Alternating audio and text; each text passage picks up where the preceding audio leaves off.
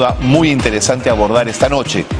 está con nosotros ya el profesor Alfredo Jalife Rame, analista de geopolítica y profesor de posgrado en la Universidad Nacional Autónoma de México. Eh, profesor Jalife Rame, ¿cómo le va? Bienvenido. Gracias por acompañarnos. encantado, Carlos. Es un, placer. Es un gusto.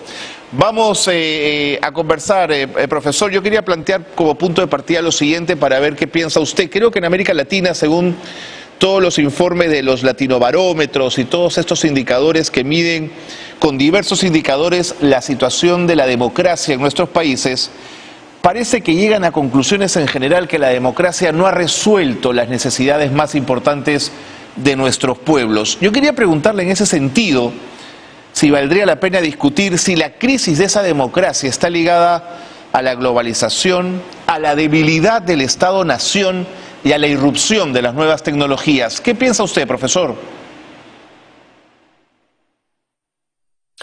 Bueno, de que eh, Latinoamérica apenas está ingresando a ese modelo de la democracia eh, y, es tardado, ¿no? No es fácil acomodarse. Eh, viene de un periodo pues de golpismo, de militarismo en general. Ahora, a mí no me gusta hablar porque son demasiados. Estamos hablando de treinta y pico de países, y eso si no, no nos metemos con el Caribe. Mm. Además de que, a mi juicio, existen pues ya varias Latinoaméricas. Entonces aquí yo creo que hay que diferenciar, el discurso democrático es válido, es un, es un abordaje político muy válido, no se puede vivir sin política, pero falta el análisis económico, geoeconómico, diría yo, el análisis geofinanciero, el análisis de la tecnología del siglo XXI. Entonces ahí es donde empezamos a ver disparidades enormes. Y ya cuando usamos un término que es muy valioso también, porque estamos viendo la integración de Latinoamérica, es un discurso que viene desde Bolívar.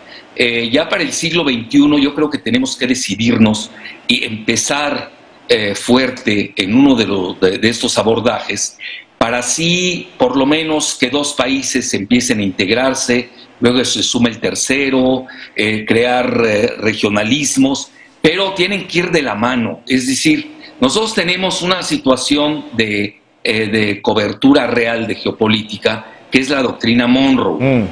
Eh, que viene desde 1823, que es América para, los, americanos. es muy conocido. Eh, y ahora tenemos en el siglo XXI, a nivel geoeconómico, la irrupción, la irrupción de China, claro. con toda su fuerza tecnológica y financiera, que ya penetró en Sudamérica y es más fuerte que el mismo Estados Unidos. Cuando eh, Centroamérica está en disputa. Ahora, yo le hablo de mi país, Carlos, que es México.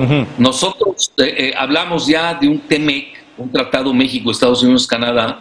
estamos usando un término neoliberal de la globalización que es Norteamérica. Ojo, Norteamérica no es Centroamérica.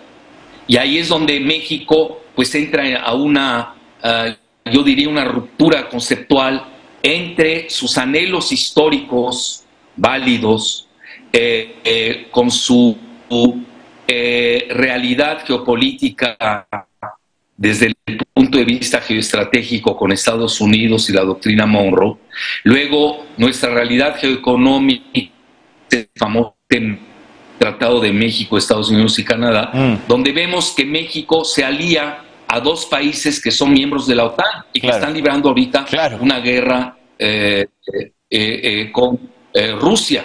Entonces ahí ya empiezan a haber una serie de dislocaciones que no permiten esa integración porque en el juego de las grandes potencias, pues América Latina está en disputa. Y luego si entramos a dos factores más para concluir su primera pregunta, el primero que sería la cuestión financiera, mm. pues Latinoamérica no existe a nivel financiero, ese es talón de Aquiles. No tenemos una divisa común, no tenemos banca. Por ejemplo, aquel día yo estaba dando una conferencia, me preguntaban eh, sobre CELAC. Sí, suena bonito, lo que quieras, pero no le veo dientes. ¿Cuáles son los dientes? No tenemos banca. ¿Cómo va a funcionar una CELAC sin banca? Ahora se está alveando de una alianza del Pacífico incluyendo eh, mi país pertenece a ella, con ustedes Perú, eh, Chile y, Colombia. Pero ahí, si nos ponemos a analizar estrictamente a cada uno, pues ya de entrada entramos eh, dislocados, además de que no tenemos dientes, no tenemos una banca valiosa, que sea competitiva, porque dependemos de la banca estadounidense. Y ya por último, a nivel tecnológico, pues prefiero no hablar porque somos el patito feo del mundo. Fíjese que me gana usted por puesta de mano porque mi, siguiente pregunta iba en esa dirección. Durante la década de los 50 y 60, incluso en los 70, América Latina era un auténtico patio trasero de los Estados Unidos. Yo quería preguntarle si hoy esta América Latina nuestra podría apostar por tener juego propio en la región, estas Américas Latinas, incluso que usted divide en varias fracciones. No, no le veo posibilidades siendo realista y conste que me duele decirlo, mm. porque yo soy latinoamericanista y soy de la vieja escuela de la integración, pero me tengo que dar cuenta que hoy estoy viendo más desintegración que integración cuando analizamos en varios niveles todos estos rubros eh, que le aporté. Y vean, el único país que tiene posibilidades eh, eh, a nivel regional y global es eh, Brasil. Brasil. Eh, ¿Y esto a qué se debe? Bueno, por su pertenencia a los BRICS, que es el bloque geoeconómico que está subiendo mucho, que es Brasil con BRICS más. Incluso Arabia Saudita quiere ingresar a los BRICS, Irán quiere ingresar. Hay 15 países en fila de espera para ingresar a los BRICS. Pero el único país de Latinoamérica que está ahí es Brasil. Y hay un país que quiere ingresar, que es Argentina. Eh, no sé si Estados Unidos lo deje, lo dijo, lo digo textualmente y lo repito, no sé si Estados Unidos lo deje.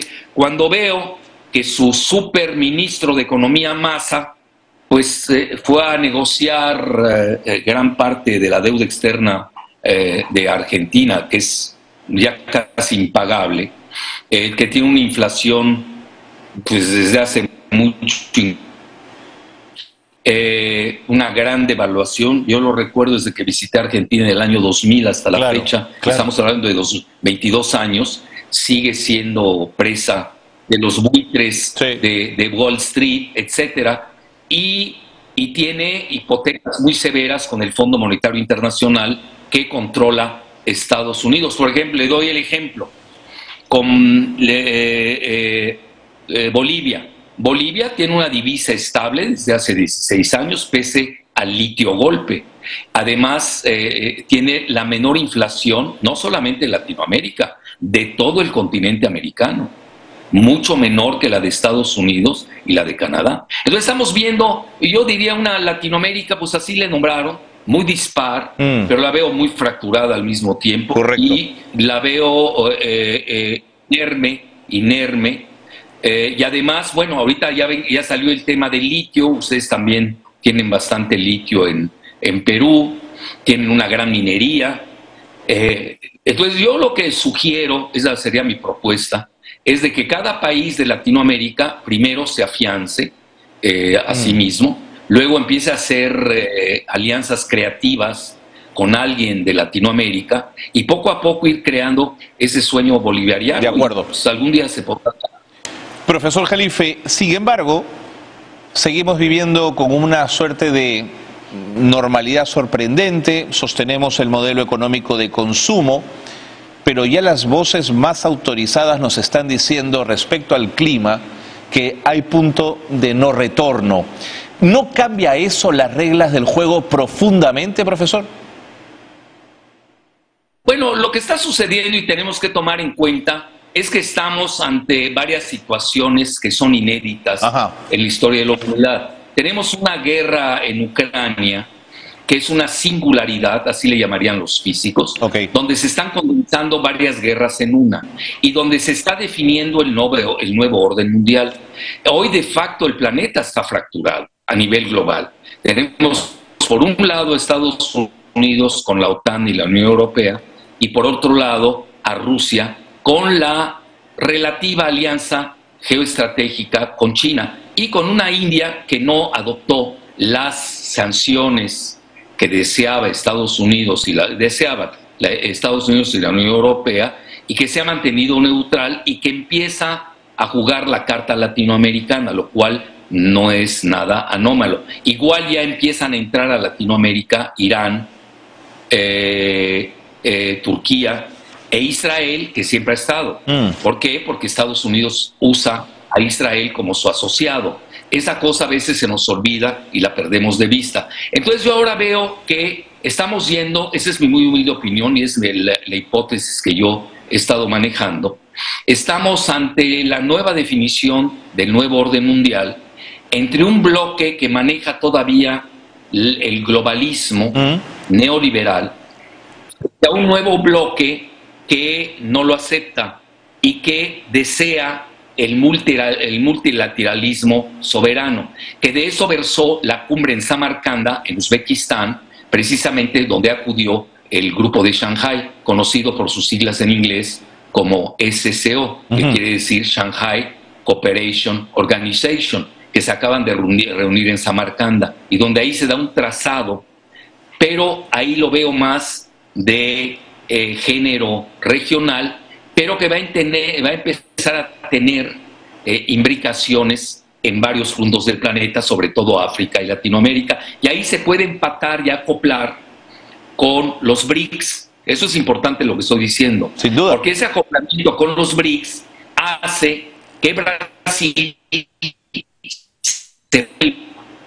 sea el socio geoeconómico de tres potencias de primer nivel que además poseen armas nucleares. Y estoy hablando, nada más voy a citar las, las siglas de los BRICS, Brasil, obviamente, claro, Rusia, por la R, y India y China. Mm. Obviamente no coloco a Sudáfrica, aunque Sudáfrica tuvo bombas nucleares y las regresó, las abolió. Entonces Brasil se vuelve, a mi juicio, eh, eh, algo muy importante en el rumbo de Sudamérica. Y ahora México México está jugando, pues, eh, eh, guste o disguste, está jugando la carta norteamericana, es decir, la carta de alianza geoeconómica con eh, Estados Unidos y Canadá, a grado tal que en, este, en esta fase de desglobalización, donde las empresas de Estados Unidos empiezan a desalojar y a desacoplarse de China, pues están pensando en llegar a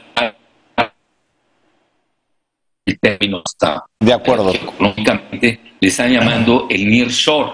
Antes se manejaba en la globalización el offshore, es decir, lejos de la costa. Mm. Ahora es cerca de la costa. Es decir, México puede volver un bastión económico y ahí entra, por ejemplo, el litio de México. No sé cómo se vaya a manejar, lo sé ahora que estuve en Perú, me hicieron el favor de invitarme. Están manejando mucho entre eh, Bolivia, eh, Argentina y Chile el concepto de la OPEP de litio, porque la OPEP ha tenido mucho éxito y quieren imitarlo. Claro. No lo sé qué tanto sea imitable y no sé qué tanto México pueda pertenecer a ese bloque debido a la alianza que tenemos ya con Estados Unidos. Mientras que Chile y Perú tienen excelente comercio con China, que eso ustedes lo saben mejor que yo, y ya no se diga familia. Entonces no es así tan lineal, yo lo veo fraccionado, no quiero usar la palabra fracturado, pero hoy Latinoamérica está corriendo a velocidades distintas. Correcto, correcto.